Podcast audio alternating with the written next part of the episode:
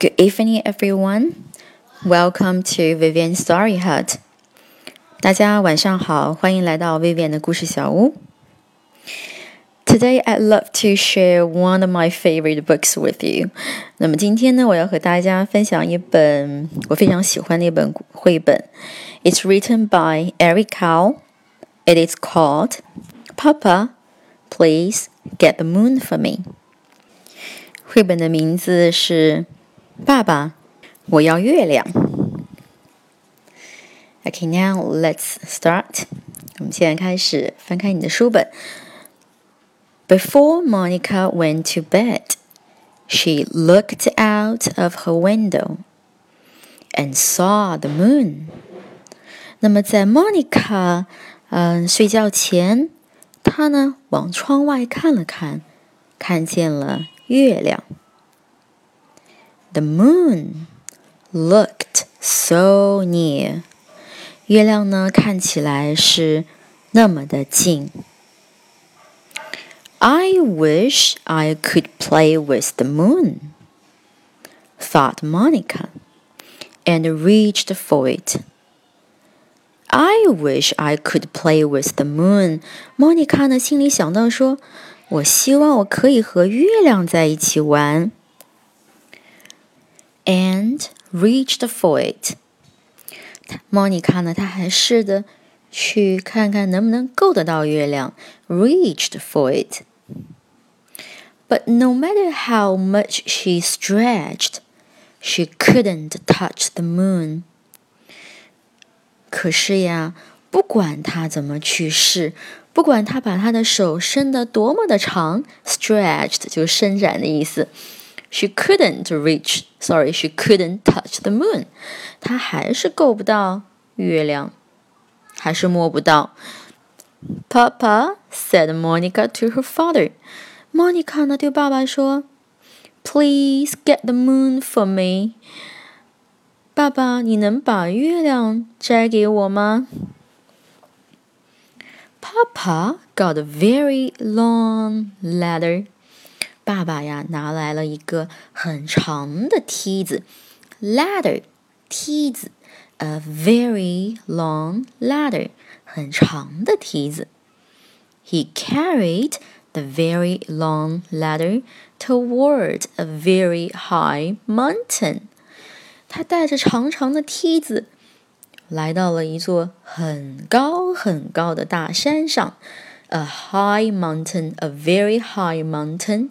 就是很高很高的大山。Then Papa put the very long ladder on top of the very high mountain. Then 接着，Papa put the very long ladder，爸爸把这个长长的梯子呀架在了 on top of the very high mountain，高高的山顶上。Up and up and up he climbed. 爸爸爬呀爬呀爬上去。Finally, Papa got to the moon.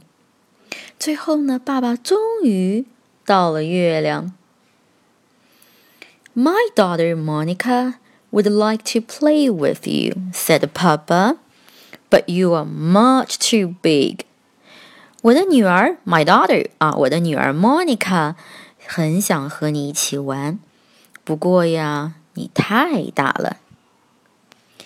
Every night I get a little smaller," said the moon. 月亮说道：“每一天我都会变得小一点啊，每一天晚上我都会变得小一点。When I am just the right size, you can take me with you.” 等我的尺寸呀差不多大小的时候，你再来找我吧。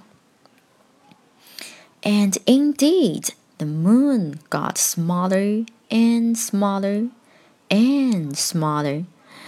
月亮呀，真的越变越小了，smaller 越小了。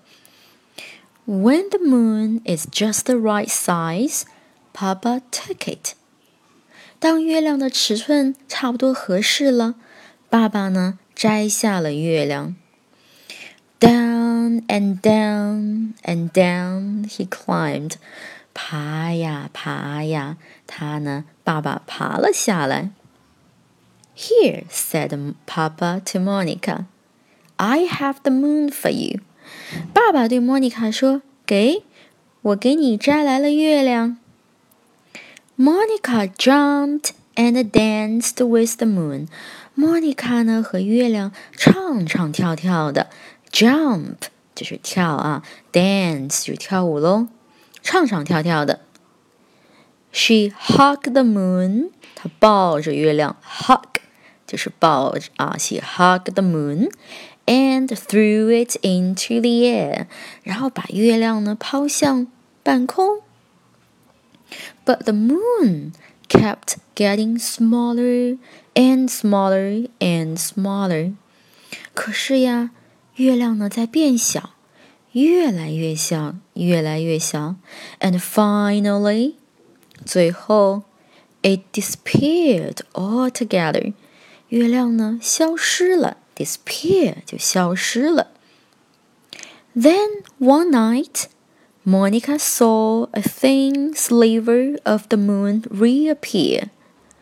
之后的一天晚上，莫妮卡呢看到了一个月牙，a thin sliver of the moon reappear，啊，看到了一个月牙出现了。Each night the moon grew and grew and grew。